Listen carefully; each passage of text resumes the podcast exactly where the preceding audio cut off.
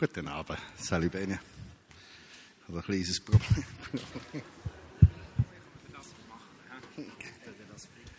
Was wäre ich ohne den Bene? Überlegt euch mal.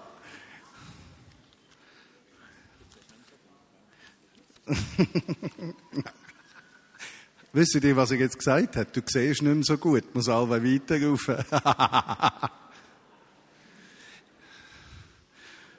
Gott hat mir ganz viele Sachen geschenkt. Zuerst einmal, dass ich ihn hat kennenlernen dann meine Frau und nachher der Bene.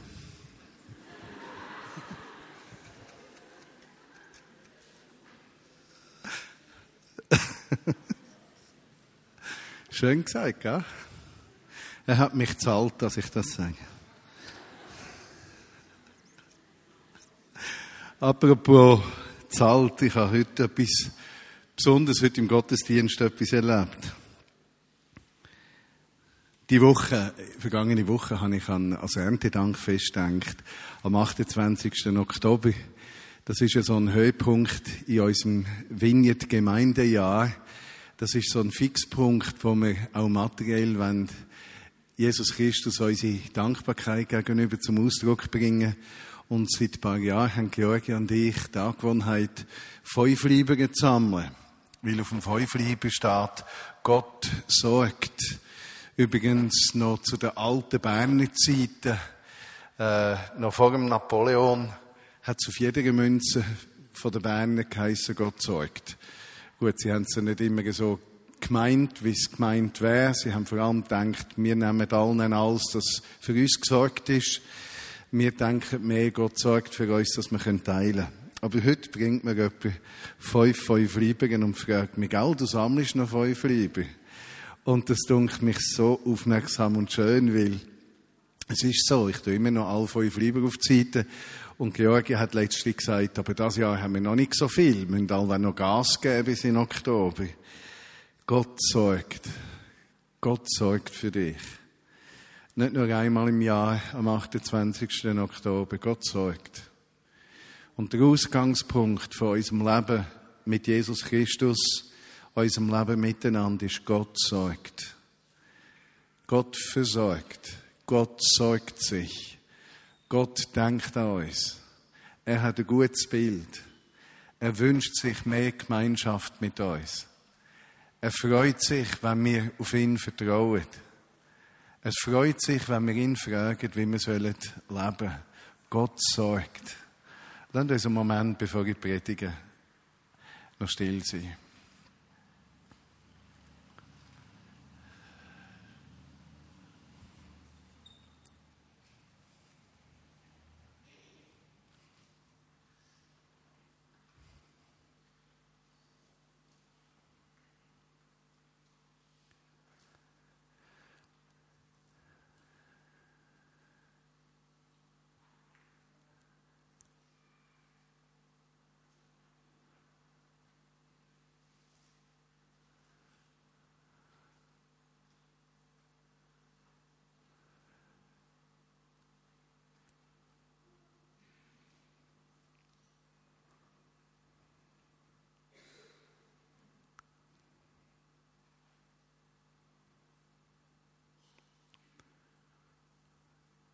Ich will doch noch beten für ein paar, gerade besonders für das, wenn du manchmal Mühe hast, Gott zu vertrauen, dass er für dich sorgt und dich versorgt. Du vielleicht auch materiell durch schwierige Zeiten gehst. Stand doch auf. Ich will, bevor ich predige, noch einfach beten für Menschen, die eine Not mit sich herumtragen. Übrigens für die, die hin am Boden hocken, da vorne hat es sicher noch 15 Stühle frei. Ihr könnt also gerne führen kommen. Wer ist noch da, wo gerade durch eine harte Zeit geht, der materiell? Schatz, dürft ihr die fünf Lieben geben?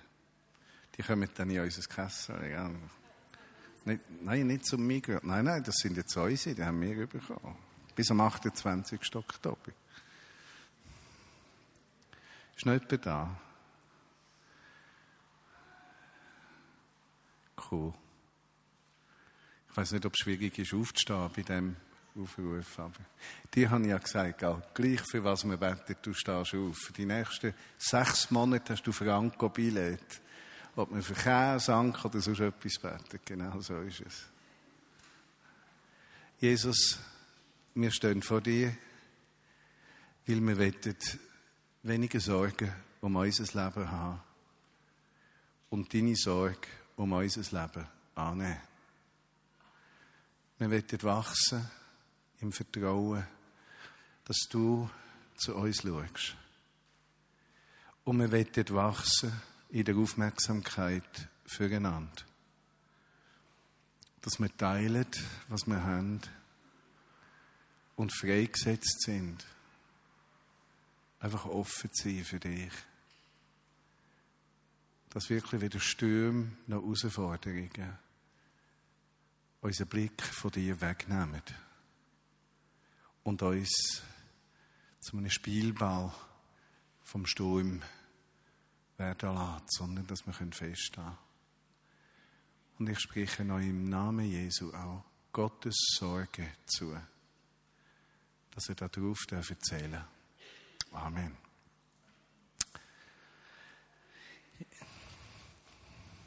Im Sonntagszettel drin ist die Vorbereitung für die heutige Predigt. Äh, wir sind an unserem Jahresthema die Gegenwart Gottes, die Gegenwart Gottes erleben, erfahren und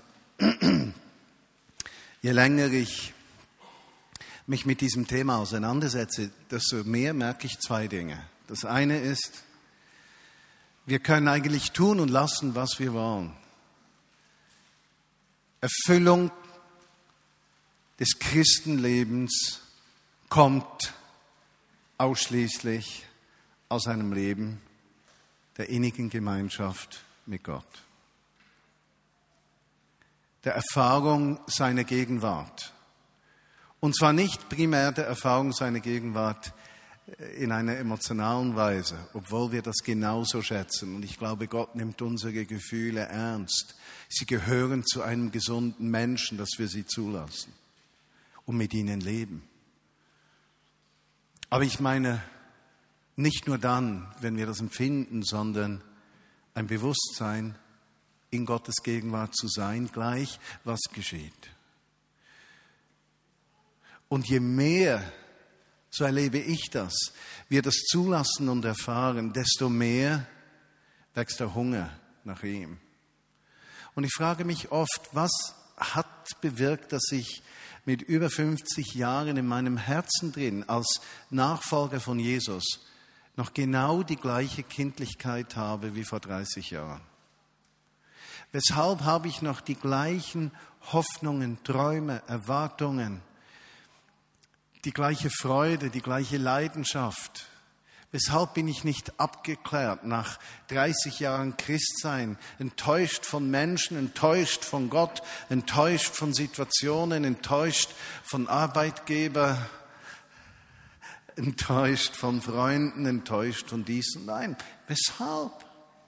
Weshalb ist es so, dass für mich in meinem Innern diese Liebesgeschichte zwischen Jesus und mir so ist wie am ersten Tag in einem gewissen Sinne? Ich noch genau das gleiche Verlangen habe. Ich empfinde da nicht, dass ich abgebrüht bin, ganz im Gegenteil. Ich bin voller Verlangen, einen riesigen Durst, mit euch anzubieten. Und Tino, ihr habt das so gut gemacht heute, wenn man das überhaupt machen kann. Aber einfach in die Gegenwart zu kommen. Beim Song Faithful One, So Unchanging dieser Song löst etwas in mir aus, du Treuer, der sich nie verändern wird in diesem Text. Und wenn ich dann in diesen Song reingehe, in die Gegenwart Gottes und dann richtig weiß innerlich, ja, er ändert sich nicht.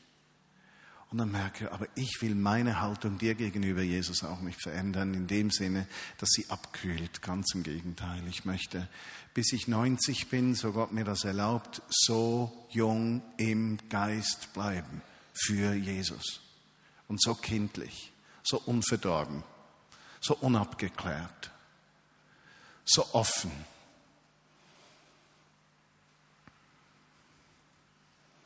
Und je mehr wir, das merke ich, in die Gegenwart Gottes hineingehen, desto stärker wird dieser Hunger.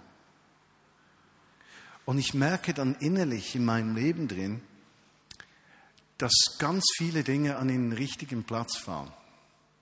Es gibt so viele Dinge, über die ich mich sorgen möchte oder könnte, was die Vineyard Bern betrifft, was die Vineyard Bewegung betrifft, was Berlin betrifft, was Deutschland und die Vineyard Arbeit betrifft, Österreich, Afrika. Weil ich meine, ich könnte mich doch von morgens früh bis abends spät nur noch sagen. Und dann zu merken innerlich, nein, das ist es nicht. Es ist nicht die Last, die ich trage, sondern die Last, die er trägt, in die er mich mit einbezieht, die mich voll freisetzt, in seine Gegenwart leben. Nichts, was ich habe, habe ich erreicht. Nichts, was ich besitze, gehört mir. Alles, was ich bin, kommt von ihm. Und meine Lebensfülle hat er geschenkt. Wer zu dieser Quelle findet, wird nicht enttäuscht und wird in den Herausforderungen des Alltags in dieser Gegenwart Gottes stärker werden. Denn es gibt nichts, was uns von dieser Liebe zu trennen vermag, die in Jesus Christus ist. Nichts. Hast du gehört? Nichts. Und dann sind es oft diese Bibelworte, die zu meinem Herzen sprechen und die plötzlich so einen Aspekt unterstreichen. Und ich merke, ich bin nicht ein Leiter, ich bin ein Nachfolger. Ich entwickle nichts, ich nehme entgegen. Ich baue nicht auf, ich lasse mich führen. Und je stärker dies, diese Haltung in uns heranwächst, desto stärker wird auch das, was Gott in einem Leben zu tun vermag. Ich denke oft an die Herausforderung von Anbetungsleitern, wenn sie vorne stehen. Ich weiß nicht, ob ihr das nachvollziehen könnt. Ein Anbetungsleiter hat zwei Möglichkeiten. Unter anderem vielleicht auch mehrere, aber sagen wir mal zwei. Die eine ist, er versucht, etwas menschlich anzustoßen in der Gemeinde und Gas zu geben. Das geht dann so, hey, gebt euch mal voll hin, lasst uns aufstellen und pom, pom, pom, nicht so wie heute, sondern einfach und dann einen harten Beat rein, damit es etwas aufputscht, damit die ganze Chose in Bewegung kommt. Oder ein Anbetungsleiter kann sagen, ich bete Jesus jetzt an. Verstehst du? Diese zwei Möglichkeiten hat er. Der eine, der das selbst anzudrehen versucht, wird nie mit der Gemeinde in die Gegenwart Gottes kommen. Der wird gute Unterhaltung haben, aber nicht in die Gegenwart Gottes kommen. Der, der anbetet, zieht automatisch Menschen in die Gegenwart Gottes. Ein Mensch, der leitet, der selbst in die Gegenwart Gottes geht, wohin führt er die Menschen? In die Gegenwart Gottes. Ein Leiter, der etwas zu managen versucht, wird er die Menschen in die Gegenwart Gottes führen? Nein. Er wird sie ins Management führen. Aber keiner, der in eine christliche Gemeinschaft geht, möchte gemanagt werden, sondern möchte in die Gegenwart Gottes kommen. Wie kommt er in die Gegenwart Gottes? Indem Leiter in die Gegenwart Gottes gehen. Ein Hauskreisleiter, der kann alles versuchen, alle Schrauben anziehen, damit die Leute konform sind. Ja? Mit Schuldgefühlen, Bibelversen, zack, zack, Bibel oben drauf, bumm. Oder er kann in die Gegenwart Gottes gehen, im Bewusstsein, Gott sorgt. Und er kann sich führen lassen. Meine Lieben, wir alle haben die Wahl, wie wir leben wollen. Und ich möchte euch gewinnen für diesen Weg der innigen Gemeinschaft mit ihm, diesen Weg in seine, Gott, in seine Gegenwart. Okay, Gottes Gegenwart haben wir angeschaut in, den, äh, in der ganzen Bibel, verschiedene Aspekte. Wir haben uns besonders Gedanken darüber gemacht, wie haben andere Menschen Gottes Gegenwart erlebt. Und wir haben ihre Erfahrungen mit uns zu tun. Oder was haben sie mit uns zu tun? Und heute schauen wir uns Gottes Gegenwart bei den zwölf Aposteln mal miteinander an. In der Apostelgeschichte. Und wir werden einige ganz interessante Entdeckungen machen, wie diese Apostel Gottes Gegenwart erlebt haben. Einige von euch kennen das. Ein Kind beginnt zu schreien, wie am Spieß zu schreien, weil die Mutter nicht da ist. Aber die Mutter, die ist noch da. Vielleicht hat sie die Flasche warm gemacht, vielleicht bereitet sie neue Windeln vor, vielleicht äh, ist sie noch im gleichen Zimmer drin, aber das Baby sieht die Mutter nicht. Und in dem Moment, wo das Baby die Mutter nicht sieht, beginnt es zu schreien, weil es sich fürchtet, die Mutter sei nicht mehr da, sei nicht mehr gegenwärtig. Obwohl, der Mutter würde es, einer gesunden Mutter wenigstens, würde es nie einfallen, das Baby einfach sich selbst zu überlassen. Nein, aber es gehört dazu, dass ein Baby auch lernen muss, ohne ständige Gegenwart der Mutter zu sein. Sonst führt das zu ganz gestressten Müttern, wenn die Tag und Nacht immer im Blickfeld des Babys sein müssen. So ähnlich begegnet uns die Gegenwart Gottes, begegnet uns Jesus selbst in der Apostelgeschichte. Die ersten Christen und die Menschen, die dazukommen, als schreiende Babys sozusagen, er als Mutter, der immer noch im Raum ist, der aber von diesen Babys nicht wahrgenommen wird. Wie war es denn? Nun, Jesus war nach der Auferstehung gegenwärtig gewesen. Sie hatten mit ihm gegessen, sie wurden von ihm unterwiesen, sie sprachen mit ihm, sie sahen, wie er in den Himmel fuhr, sie hatten mit ihm Fisch gegessen, sie hatten gesehen, wie er durch eine Wand kam, sozusagen eine Second Life Experience für die, die Second Life spielen oder sich mit dem Gedanken auseinandersetzen, ein Second Life Spiel zu machen. Da kann man auch durch Wände gehen. Also sie hatten Jesus krass erlebt. Und ihre krasse Erfahrung hatte beinhaltet, dass sie überzeugt waren, dass diese Verheißung des Alten Testamentes, dieses Kommen des Friedensreiches, wo es keine Tränen gibt, keine Not, kein Unrecht, keine Ungerechtigkeit, keinen Krieg, keinen Tod, keine Krankheit, keinen Geiz, keine Eifersucht, keine Untreue, dass dieser Tag gekommen sei.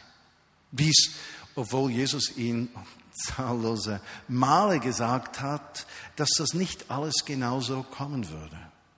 Doch er ging und hieß sie zu warten auf einen Tag, an dem große Kraft auf sie kommen würde.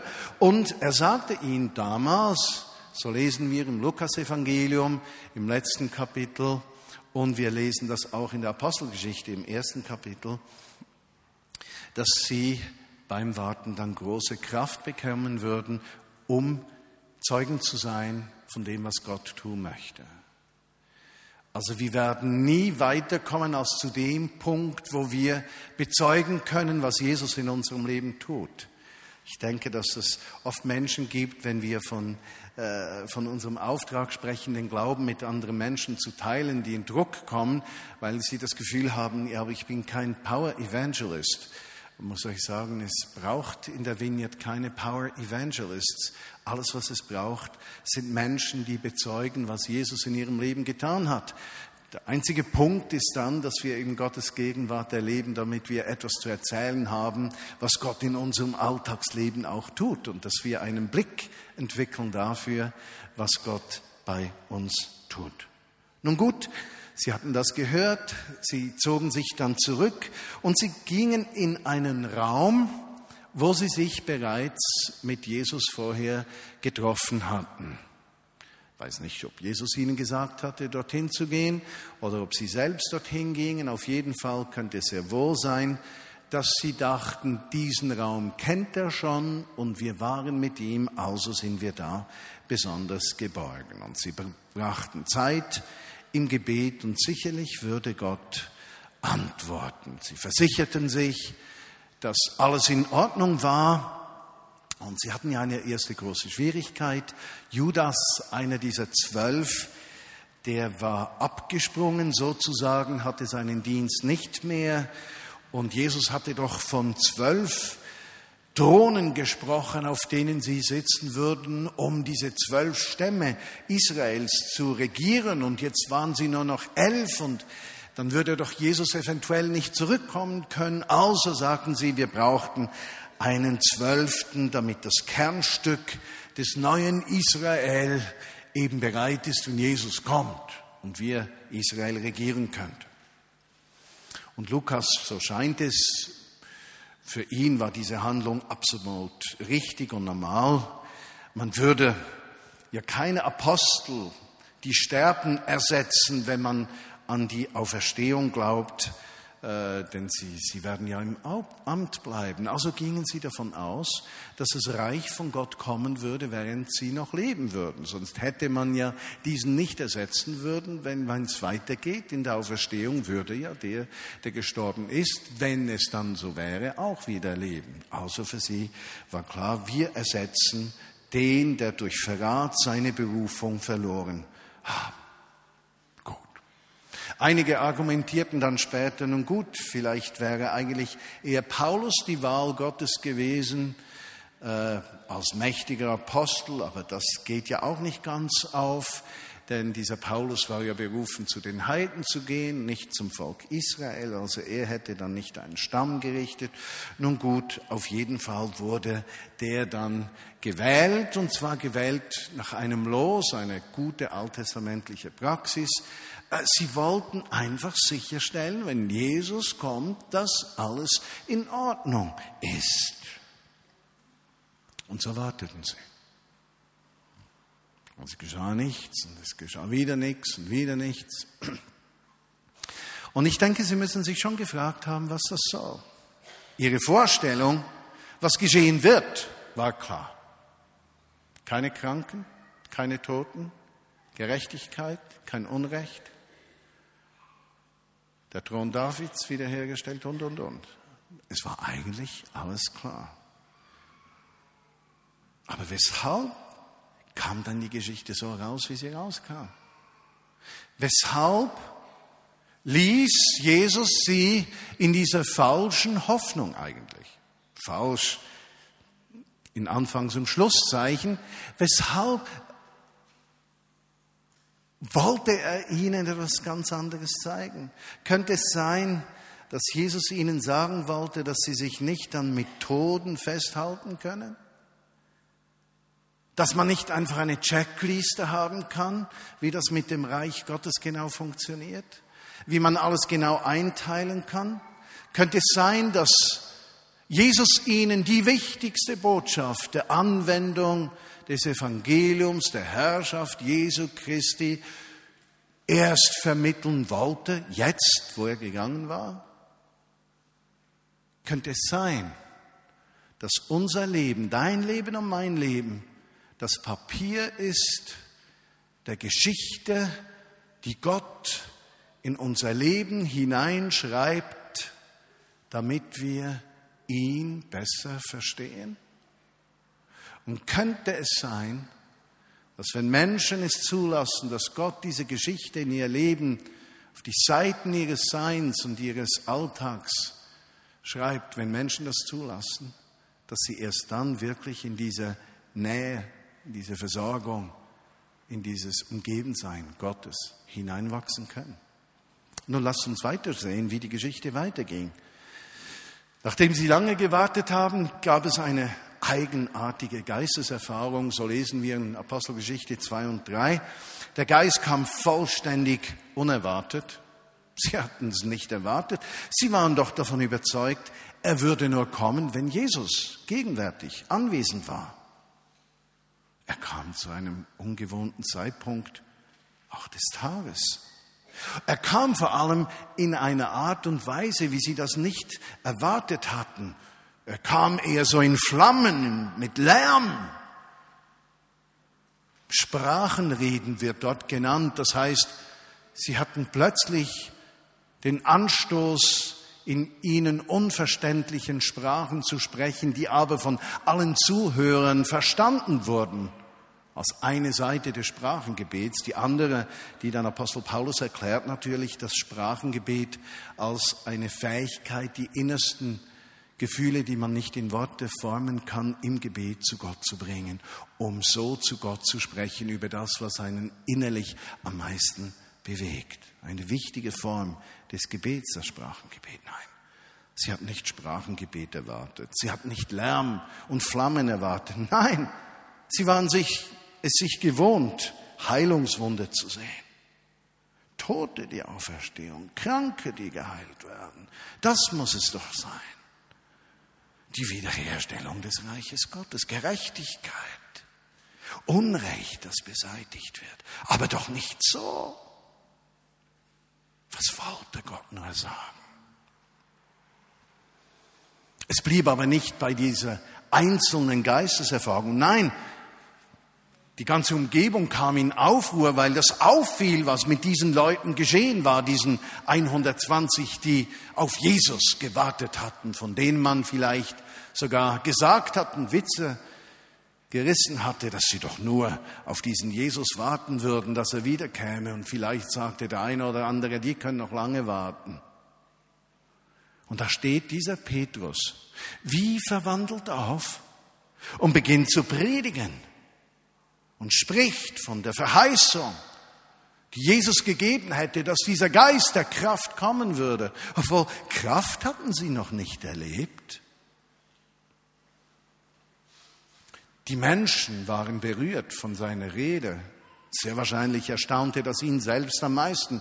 Und so lesen wir in Kapitel 4 später, dass er bereits bei der nächsten Predigt viel mehr in der Torah, im Tenach, im Alten Testament graben konnte, um, um Dinge zu erklären, die jetzt geschehen würden. Er war an den Propheten Joel erinnert zum Beispiel und erklärte, was da abließ. Und eines wurde klar. Dieser Geist, der gefallen war, bereitete die Menschen vor, sich auf Jesus vorzubereiten war das das, was Jesus wirken wollte. Die Befähigung eines Petrus, die Befähigung der anderen Apostel, eine Befähigung seiner Jünger, eine Befähigung, den Menschen zuzurufen, sich für den König Jesus vorzubereiten und sich ihm vorbehaltlos hinzuwenden. Könnte es sein, dass der Plan Gottes nicht sofortig Jerusalem und das Volk der Juden war, sondern vielmehr die ganze Welt. Nicht nur eine Generation, sondern die kommenden Generationen könnte es sein, dass es nicht um eine Methode ging, sondern dass Jesus ihnen lebendig zeigen wollte, dass Kraft nur dort ausgeht, wo Menschen in inniger Gemeinschaft mit Jesus Christus leben und zu einem Kanal der Kraft und Liebe Gottes werden. Wollte er sie von Methoden entwaffnen, ihnen Methoden nehmen, sie befreien davon, damit sie ganz vertrauen könnten. Wo sind mir Methoden wichtiger als die Person von Jesus? Lebe ich in menschlichen Sicherheiten oder in der Abhängigkeit von seiner Herrschaft in meinem Leben? Komme ich mit Fragen, die mich beschäftigen, gleich wie wichtig oder unwichtig sie sind, zuerst zu Jesus und frage ihn, König Jesus, König Jesus, was meinst du? Sprich zu mir, führe mich, vertrau, ich vertraue dir, versorge mich, nimm mich an der Hand, auch wenn es schwierig wird. Ich will mein Herzen, mein Vertrauen auf dich setzen nicht auf meine Fähigkeiten. Du und dir soll der erste Platz gehören. War das der Grund für dieses unerwartete Wirken? Sie erlebten aber die Gegenwart Gottes auch in Niederlagen. Apostelgeschichte 5. Sie wurden geschlagen, festgenommen, beschuldigt, verfolgt, verachtet, verstoßen, verlacht, angegriffen und bedroht. Und Gott griff nicht ein. Und wenn er dann eingriff, ganz eigenartig, da war einer, Gamaliel hieß er, ein sehr gebildeter Mann im Rat. Als es darum ging, ob man diese Männer jetzt hinrichten müsste wegen Gotteslästerung, sagt dieser Gamaliel, Leute, wenn das von Gott ist, was diese Männer sagen, dann haben wir ein Problem, wenn wir sie umbringen. Wenn es nicht von Gott ist, dann wird es eh keinen Bestand haben. Also machen wir uns die Hände doch in diesem Fall nicht schmutzig und bringen wir uns doch selbst nicht in eine bedrohliche Lage vor Gott. Lasst uns diese Männer freilassen. So geschah es. Aber sie hatten Schmerzen. Sie waren misshandelt worden. Reich Gottes, Gerechtigkeit, Heilung, Überwindung des Todes. Und hier diese zwölf oder einige davon, geschlagen, verachtet, liegt da nicht ein Widerspruch drin. Was wollte Gott ihnen zeigen?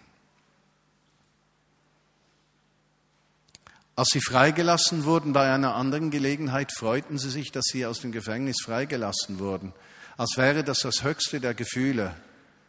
Es wäre doch ein höheres Gefühl gewesen, schon gar nicht ins Gefängnis zu kommen. Wollte Gott ihnen etwas zeigen? Apostelgeschichte 6 und 7, Stephanus, ein besonderer Mann, Sie waren die zwölf überfordert gewesen von den sozialen Anliegen der armen, benachteiligten Menschen, Witwen und Waisen, für die sie sorgen wollten, um ein Bild von Gottes Gerechtigkeit und seinem Reich abzugeben, nahmen sie das ernst, aber sie waren überfordert. Sie empfanden, sie müssten einige Männer berufen, die diesen Dienst versehen würden, waren darauf bedacht, dass es geistliche Männer waren und der geistlichste unter diesen Männern, den sie fanden, war dieser Stephanus, ein Vorbild eines Nachfolgers von Jesus, eines Imitatoren des Dienstes von Jesus, ein guter Leiter.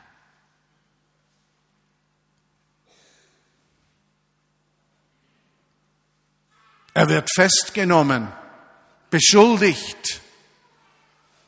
Er verteidigt sich mit einer brillanten Predigt, braucht die Worte seiner Ankläger und ihr Wissen der Torah, der fünf Bücher Mose, des Tenach, des Restes des Alten Testamentes.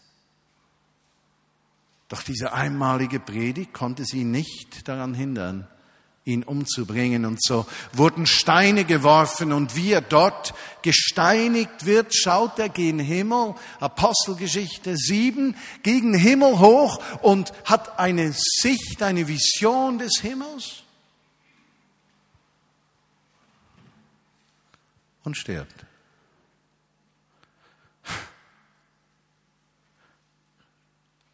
Sieht so ein Leben aus eines Menschen, der im Sieg lebt?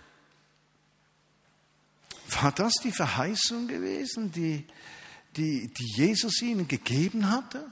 War das dieses Reich? Was mussten sie lernen?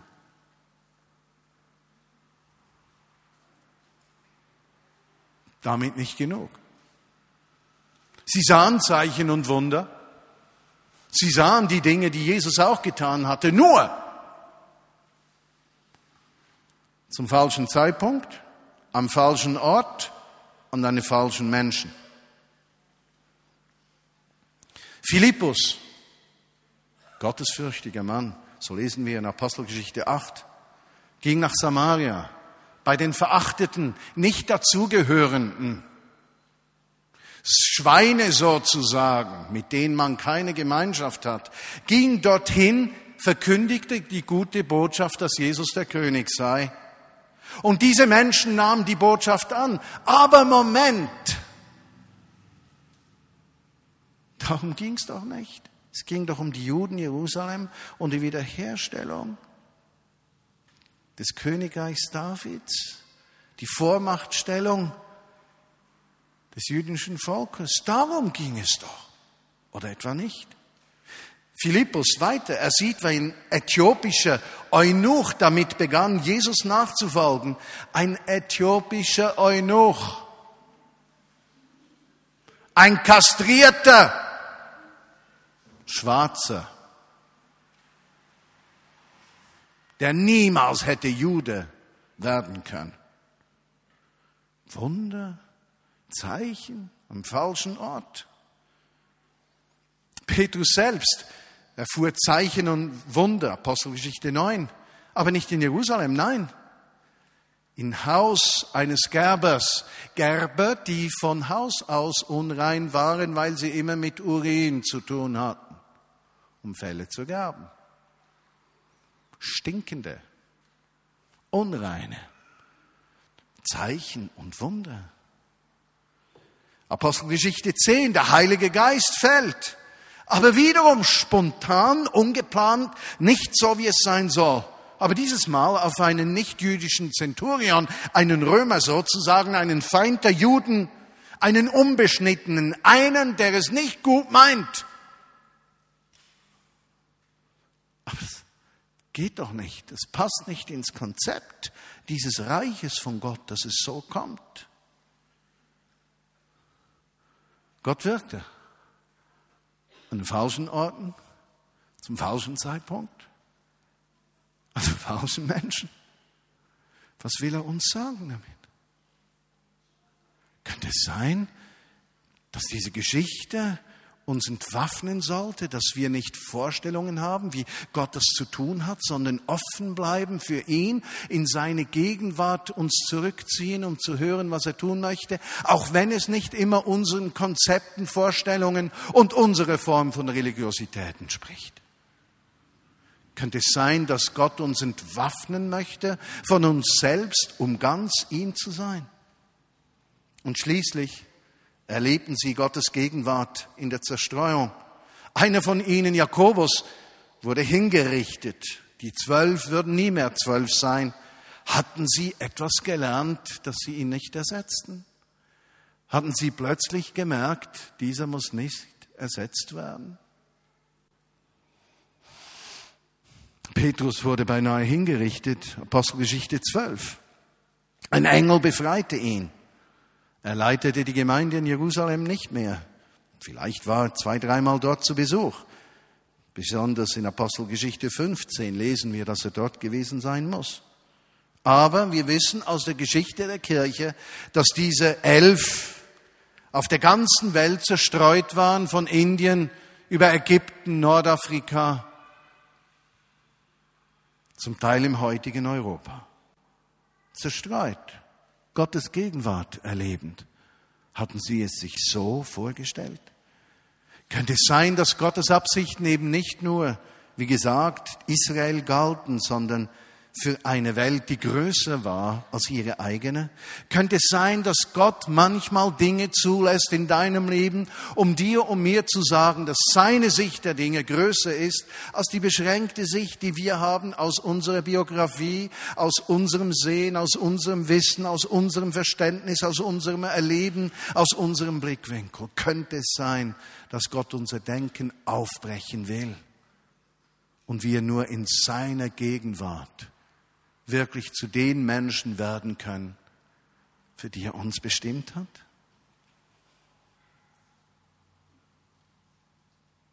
Sein Reich war nicht nur für die Juden, das wäre ja von allem Anfang an so gemeint gewesen, dass alle Nationen durch das Volk der Juden gesegnet würden. Stehen wir am gleichen Ort?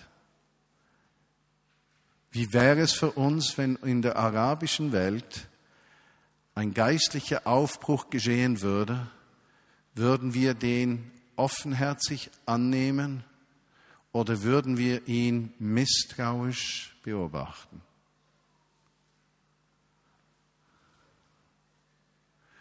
Wie wäre es für viele Evangelikale, wenn Gott eine Erweckung im Vatikan schenken würde? Würden wir misstrauisch sagen, dass dort sowieso der Antichrist sitzt und deshalb Gott nichts zu tun vermag? Oder wären wir offen? Und wenn Gott unter Afrikanern wirkt, sagen wir dann salopp, dass die ja nichts anderes haben als den lieben Gott und deshalb geht es ihnen so, dass sie Gott suchen. Und wir aber haben etwas erreicht, was uns zu besseren Menschen macht als Afrikaner? Oder sind wir bereit, Jesus anzunehmen, wenn er mit schwarzer Haut auf uns zukommt? Welche Schau haben wir? Nur die Lösung der Probleme unseres Lebens oder damals die Lösung der Probleme des ersten Jahrhunderts? Oder haben wir die Überzeugung der Lösung der Probleme, bis Jesus wiederkommt, als Spiegel des Himmels? Eine Alternativgesellschaft, die Schritt für Schritt zu leben beginnt, was im Himmel gelebt werden wird im Alltag.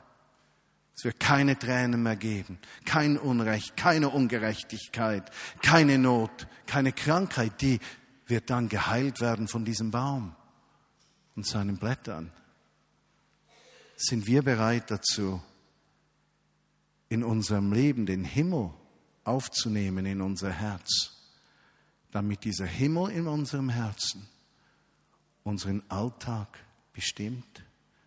könnte es sein, dass dieses Wort der Apostelgeschichte, die Gegenwart Gottes in dieser unerwarteten Weise damit zu tun hat, dass Jesus uns menschliche Sicherheiten nehmen möchte, um uns ganz von ihm abhängig zu machen.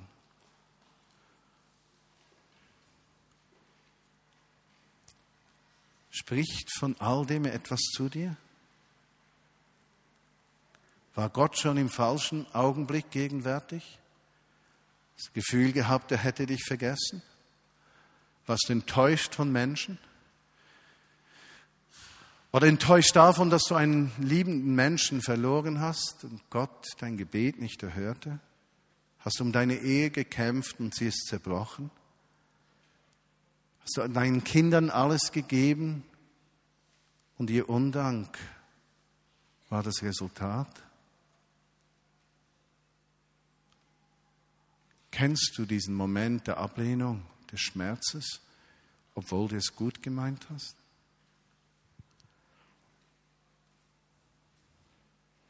Bruder Klaus hat ein Gebet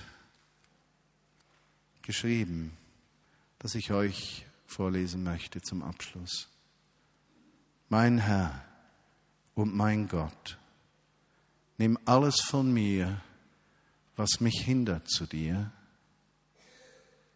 mein Herr und mein Gott, gib alles mir, was mich führt zu dir.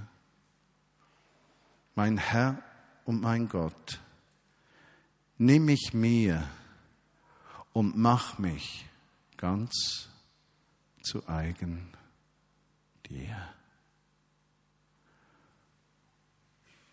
Und Jesus, diese Dimension, deine Gegenwart möchten wir erleben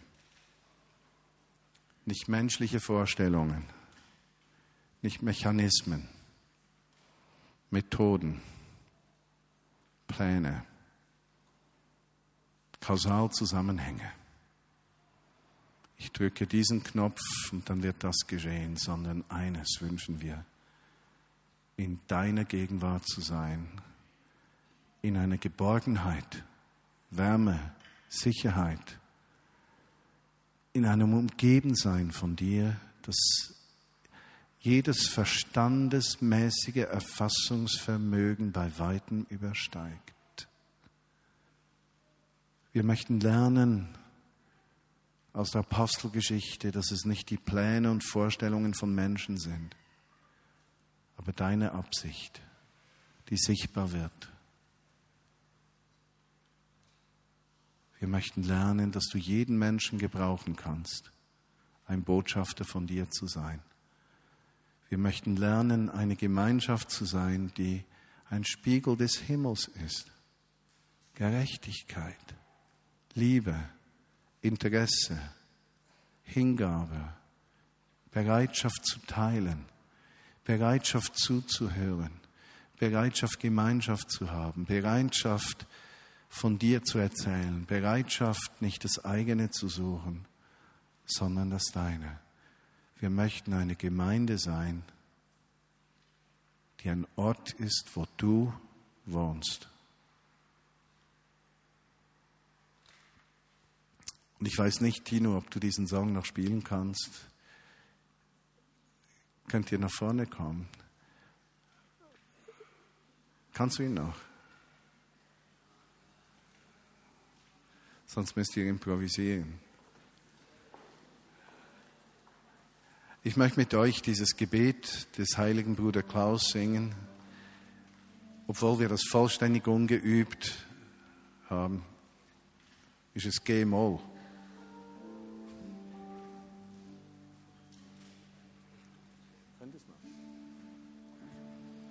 Lass uns das Anbeten tun, während wir hier vorne üben, ob wir das können.